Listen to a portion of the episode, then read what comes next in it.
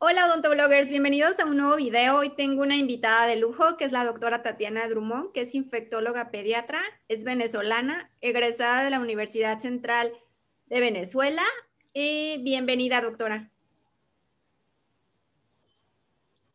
Bueno, de verdad, Paulina, un placer estar contigo, compartir con tu eh, video.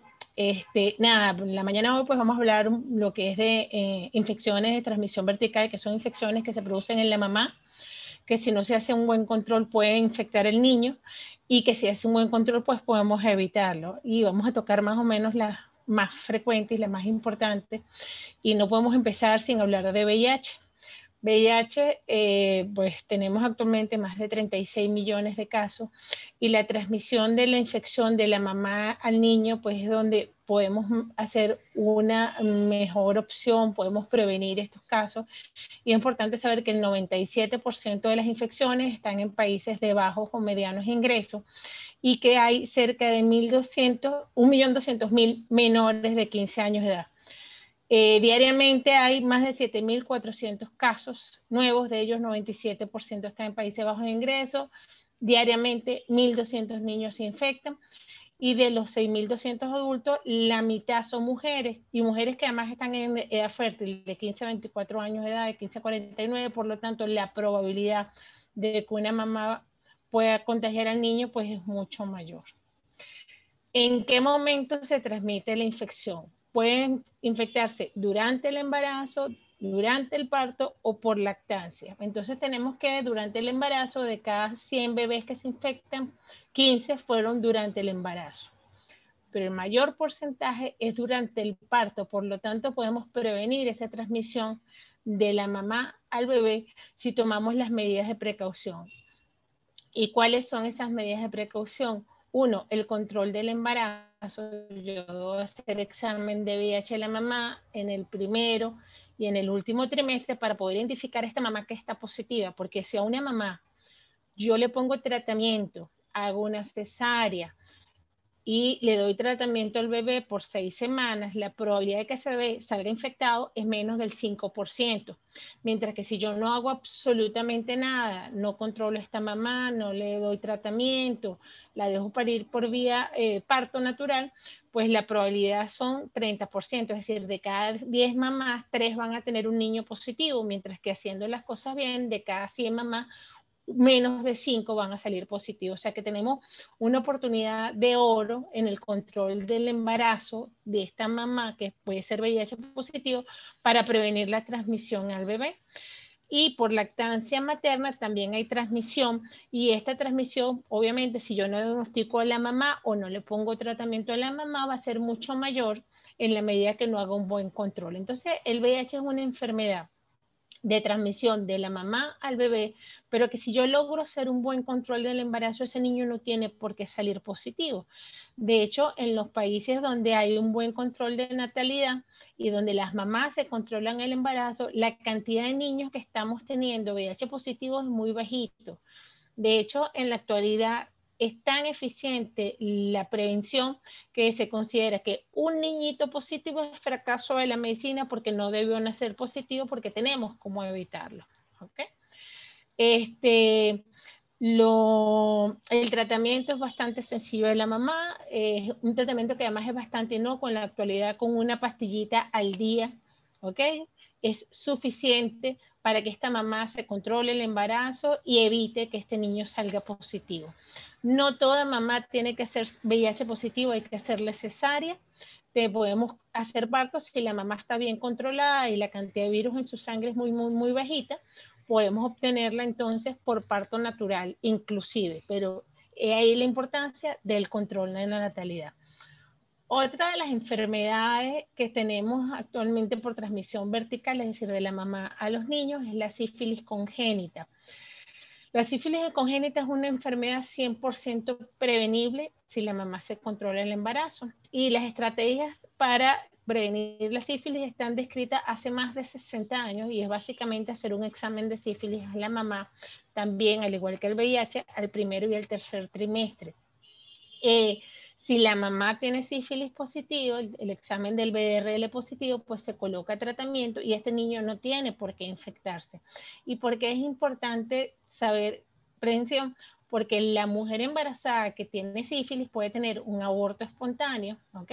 Sobre todo si es en el primer trimestre, puede haber muerte del bebé dentro de la barriguita del útero de la, de la, mujer, estamos hablando que muertes después del tercer trimestre, inclusive en el tercer trimestre tenemos, puede ser es una de las causas de parto prematuro y una causa de infección en el bebé que es la sífilis congénita, o sea que es un examen que es bastante económico, práctico y me previene todas estas consecuencias. ¿Y de qué va la sífilis congénita? La sífilis congénita en el, en el recién nacido presenta varias características. Una son este tipo de lesiones en, en las palmas de las manos, en las plantas de los pies, son como papulitas que salen, que se descaman con facilidad ¿ok? Que las mamás a veces piensan que es una alergia y no, es la sífilis. Y a nivel de las fosas nasales vemos un moco que es eh, verdoso hacia rojizo, ¿ok? Y ese moco no se debe tocar porque está cargado de la bacteria que causa la sífilis, que es el troponema pálido. Entonces es bastante fácil de diagnosticar y eh, desde el punto de vista, no solo me causa problemas, me puede también causar infección en el sistema nervioso central, puede ser una meningitis, puede haber infección del hígado, del vasito, puede tener infecciones en los huesos, ¿ok? Y a la larga, pues, si este paciente no se trata, está escrito lo que llamamos, que aparece ya en los dientes definitivos, alteraciones dentales, ¿ok? Son los dientes Hutchinson, este niño puede quedar sordo, este niño puede tener problemas visuales. Entonces, todas estas consecuencias de la sífilis pueden tratarse y eh, prevenirse si yo trato a la mamá. En cuanto al niño que nace con sífilis cursa como una sepsia, o sea, como una infección severa que amerita muchas veces hospitalización y el niño inclusive puede fallecer en las primeras semanas de vida por la sífilis, o sea, que es una enfermedad que es bien bien grave y que podemos prevenir con un buen tratamiento a la mamá embarazada.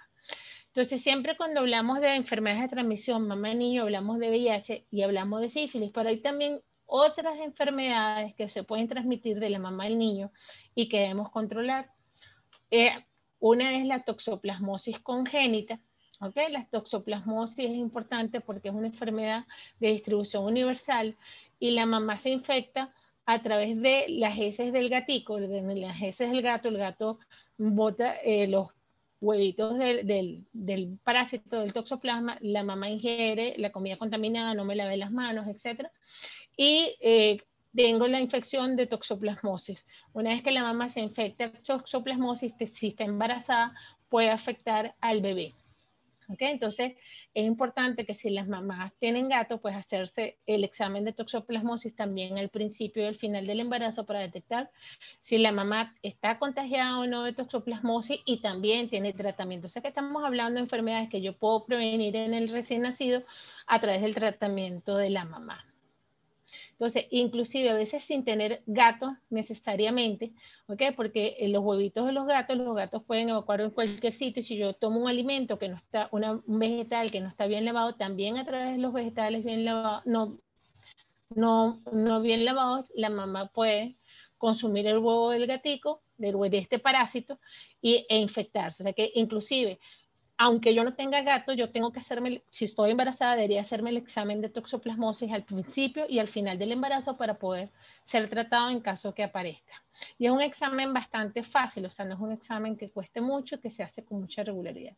Entonces, ¿qué gravedad tenemos dependiendo del embarazo? Si la infección se adquiere en el primer trimestre, la probabilidad que se infecte el bebé está en casi la mitad.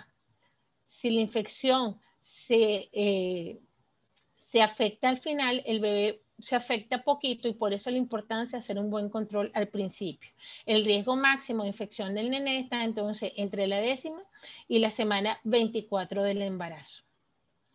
¿Y qué es lo que pasa entonces? Si yo me contagio al primer trimestre, okay, que es más o menos el 15%, en el 60% de los casos puede haber aborto o puede haber lesiones cerebrales u oculares en los ojitos a los niños. El niño puede nacer con problemas ya de retardo, de retardo motor, afectación a nivel del cerebro, afectación a nivel de los ojitos, si no se hace un buen diagnóstico. Si yo a esta mamá en el primer trimestre la diagnostico y le pongo tratamiento, estamos evitando todo esto. En el segundo trimestre se infecta entre el 20 y 50% y nuevamente las alteraciones oculares son importantes y también alteraciones neurológicas.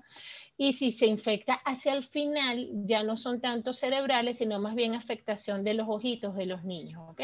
Mientras más temprano es la infección de la mamá, más graves son las consecuencias en el, en el niño. Y por eso la importancia de un buen control del embarazo. Luego tenemos otras infecciones que también puede adquirir la mamá y que también se pueden prevenir, como es la rubiola. La rubiola no debería existir en la actualidad porque existe la vacuna contra la rubiola, pero a pesar de ello muchas personas no, no les cumplen el esquema vacunal. Entonces la mamá puede infectarse de rubiola durante el embarazo y esto conducir a malformaciones en el niño. ¿Qué malformaciones tienen? Generalmente pueden tener, nacer con un cerebro que está pequeño o faltar de cerebro o presentar eh, lo que llamamos cataratas congénitas, presentan un retardo importante y mientras más temprano es la infección en la mamá, más probabilidad de afectación del niño. Entonces, ¿qué es importante para la rubiola? La rubiola sería importante que toda mujer en edad fértil tuviera sus vacunas, si la mamá, si la persona tiene sus vacunas colocadas, la probabilidad que yo me infecte durante el embarazo es mucho menor y por tanto, pues no voy a tener eh, infección en el embarazo si yo estoy vacunada y por lo tanto mi hijo corre menos riesgo. ¿Qué quiere decir? Entonces, toda mujer en edad fértil debería garantizar tener sus vacunas por rubiola y evitamos todas estas consecuencias. Eh, ¿Qué cosas causa? Bueno, como ya dijimos, problemas de catarata, problemas auditivos, problemas en el corazón. Los niños con rubiola congénita pueden tener malformaciones en el corazón pueden tener efectos a nivel del hígado, a nivel del sistema nervioso central. Entonces, nada de esto debería suceder. De hecho, la rubiola congénita debería estar ya erradicada porque la vacuna existe, es una vacuna que tiene mucho tiempo, o sea, no se justifica que llegue una mujer en edad fértil sin las vacunas. Entonces, yo siempre recomiendo a las mamás eh, que revisen su esquema de inmunizaciones.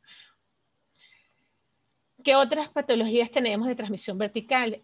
Está citomegalovirus, esta hepatitis B, hepatitis C, llagas, malaria. En cuanto a citomegalovirus, eh, no es rutina y debería ser rutina en el embarazo también hacer examen de citomegalovirus a esta mujer embarazada. Usa malformaciones congénitas al, al niño tiene, puede causar sordera, puede causar retardo mental, puede afectarle el hígado. Entonces, si yo tengo una mamá que tengo citomegalovirus, debo prevenir. Entonces, el, el obstetra tiene que saber que si esta mamá al principio del embarazo es positiva o es negativa y al final del embarazo es positiva o es negativa, para prever la posibilidad de que este niño se infecte. Y si el niño se infecta, debería ponerle tratamiento para prevenir precisamente todas las secuelas. En cuanto a hepatitis B, hepatitis B también se transmite de la mamá al niño. Y si yo diagnostico una mami con hepatitis B, yo puedo tratarla y al niño apenas nace le pongo una vacuna, lo que le brinda protección contra la infección por hepatitis B. O sea que estamos hablando que yo puedo prevenir la hepatitis B en este eh, neonato. La hepatitis C sí no tiene tratamiento, pero es importante saber si el niño se contagia o no de la mamá. Gracias a Dios, las infecciones de hepatitis C por transmisión vertical son poco frecuentes. Tenemos también en Latinoamérica muy importante el Chagas. La enfermedad Chagas es transmitida por el chipo. Eh, tenemos que si yo tengo una mamá con una enfermedad de Chagas, yo debo tratar a la mamá para prevenir la infección en el bebé. ¿Por qué? Porque esta puede afectar el corazón del niño. ¿Ok? El niño puede nacer con problemas de corazón, con problemas del hígado, pero si yo trato a la mamá y esta es una enfermedad tratable, yo no pasa nada. Y en zonas endémicas donde hay paludismo, es importante también el despistaje de paludismo en esta mamá para evitar una infección congénita por paludismo al bebé. Como vemos, este, hay muchas infecciones de transmisión mm, mamá en los niños y la gran mayoría la podemos controlar siempre y cuando haya un buen y adecuado control del embarazo. Y uno de los problemas que vemos en Latinoamérica es que no tenemos la conciencia del control de la natalidad en cuanto a control de embarazo, el acudir formalmente a las consultas y hacerse sobre todo los exámenes de laboratorio. Muchas veces la embarazada es solo hacerse una hematología y ya, o un eco y ya, y eso no es un buen control de embarazo. Sí, todas son todas las que nos habla, todas esas enfermedades infecciosas, doctora, son prevenibles. Y como usted dice, se pueden hacer estudios en el primer trimestre del embarazo, ¿verdad? Sí, se deben hacer tanto en el primer trimestre como en el ¿Por qué hacer examen en dos tiempos? Porque si yo me hago en el primer trimestre, yo puedo ser negativa, pero eso no quiere decir que yo no me pueda infectar durante el embarazo. O en este primer examen, como puede suceder en el VIH, hay lo que llamamos periodos ventanas. Periodos ventanas es desde el momento que yo me infecto hasta el momento que se si sale el laboratorio positivo, pasa algún tiempo. O sea, si yo me contagio hoy de VIH y me hago el examen mañana, voy a salir negativo. Sí. Pero si yo me lo hago al mes, voy a salir positivo. Entonces, este periodo ventana, por eso es que se dice que debo hacer al primero y al tercer trimestre. Ok. Y normalmente... que se me olvidaba mencionar. Ah, ¿Mm? no, perdón. Que digo que normalmente los ginecólogos no, te, no piden esos estudios, ¿verdad? Mm, el ginecólogo consciente debe pedirlo. O sea, los ginecólogos cada vez más están conscientes de que no es nada más tratar el embarazo, ver cómo el crecimiento del bebé, sino precisamente pensar en la salud del bebé. Y cada vez más los ginecólogos ya solicitan los exámenes. Por lo menos VIH, hepatitis B y BDRL sí lo solicitan porque además para prevención de ellos, porque a la atención del parto, pues si la mamá es positiva, tienes que tomar algunas otras medidas. Entonces, lo, pide más como protección de ellos, pero también por niño. Pero no solo es VIH, hepatitis B y hepatitis C, es citomegalovirus, es rubiola, es toxoplasmosis que también deberíamos pedir. Entonces, cada vez más los obstetras están aumentando la realización de estas pruebas, pero todavía no está difundido a nivel general. ¿okay? Eh, entre otras enfermedades, y se me olvidaba que eh, surgió de 2015 para acá y que tenemos que estar muy pendientes, es el Zika. El Zika, pues, es una infección que tuvimos muchísimos casos entre el 2015 y 2016 ya mm, bajó la frecuencia, pero mm, pasa a ser una enfermedad cíclica y que los tetras tienen que medir muy bien esa circunferencia cefálica durante el embarazo para verificar que no esté haciendo microcefalia, una cabecita chiquitica que nos hablaría de la probabilidad de Zika, que también lo estamos incluyendo pues, en el monitoreo de las infecciones de transmisión vertical. Ok, sí, eh, hablar de estos temas es parte de la difusión que usted dice, que todos conozcamos desde la mamá que está embarazada, desde alguien que se quiere embarazar, desde profesionales de la salud, que también tenemos que estar informados en estos temas. Por eso agradezco mucho que se tomara este tiempo, nos hablara de estas enfermedades infecciosas de transmisión materno-infantil. Y si la quieren contactar, este, tiene su Instagram, que lo vamos a poner aquí abajo, que es DRA Tatiana Drummond y tiene también un teléfono de consulta, ¿verdad, doctora? Sí, este, el teléfono sería 0412-307. ¿ah? Sí, lo podemos aquí. Es Perfecto. Usted está en Venezuela, en Caracas, ¿verdad? Sí, estoy en Venezuela, en Caracas. Pues. Vamos a dejar de todas formas aquí es su teléfono para que la puedan consultar y contactar para cualquier duda. Sí, y una última cosita, es importante que la mujer que desee salir embarazada tiene que planificar y debería ser un buen control. El control empieza desde antes, porque como ya te dije, yo debo garantizar tener mis vacunas. Si yo tengo mi vacuna de, de la rubiola, pues corro menos riesgo.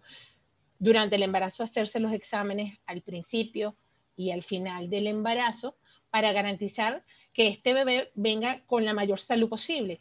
Y si yo tengo una enfermedad que pueda transmitir al bebé, pues que los pediatras pueda tomar las medidas preventivas, ¿ok? Como es colocar una vacuna de hepatitis B o poner algún tratamiento que esté indicado para prevenir precisamente, porque el VIH, si yo le pongo ese tratamiento al bebé, no va a salir positivo. Entonces, yo creo que la atención materno-infantil no es nada más eh, eh, el, medir cuánto crece. La atención materno-infantil implica prever todo esto y comienza desde antes del embarazo inclusive.